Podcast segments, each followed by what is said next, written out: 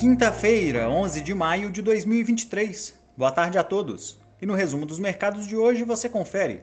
O Ibovespa emendou a sexta valorização diária consecutiva, igualando a sequência registrada no início do mês de janeiro e avançando 0,75%, encerrou aos 108.256 pontos. Na ponta positiva, as ações do Grupo Mateus, em forte alta de 12,37%, foram impulsionadas por um crescimento de 28,2% nas receitas líquidas geradas no trimestre inicial de 2023, em relação ao período equivalente do ano anterior. Na ponta negativa, as ações da Guararapes, em baixa de 2,16%, recuaram após o reporte de um prejuízo líquido de cerca de 175 milhões de reais no primeiro trimestre do ano, 119% mais alto do que o registrado no mesmo período de 2022. O dólar à vista, às 17 horas, estava cotado a R$ 4,93, em baixa de 0,27%.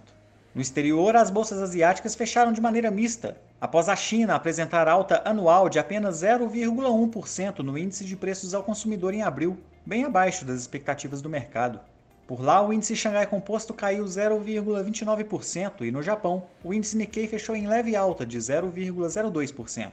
Os mercados europeus recuaram após a decisão do Banco da Inglaterra de promover o 12º ajuste positivo consecutivo na taxa básica de juros do país, que atingiu 4,5%, nível mais elevado desde outubro de 2008. O índice Eurostock 600 encerrou em baixa de 0,06%. Já as bolsas americanas encerraram sem sinal único, após nova rodada de dados econômicos. A inflação ao produtor, referente ao mês de abril, desacelerou para 2,3% na comparação mensal do número cheio, abaixo das expectativas do mercado e confirmando um arrefecimento inflacionário, conforme também observado no impacto ao consumidor divulgado ontem. Já os novos pedidos de auxílio-desemprego na semana avançaram para 264 mil, indicando um princípio de arrefecimento no mercado de trabalho por lá. O Nasdaq subiu 0,18%, enquanto o S&P 500 recuou 0,17% e o Dow Jones encerrou em queda de 0,66%.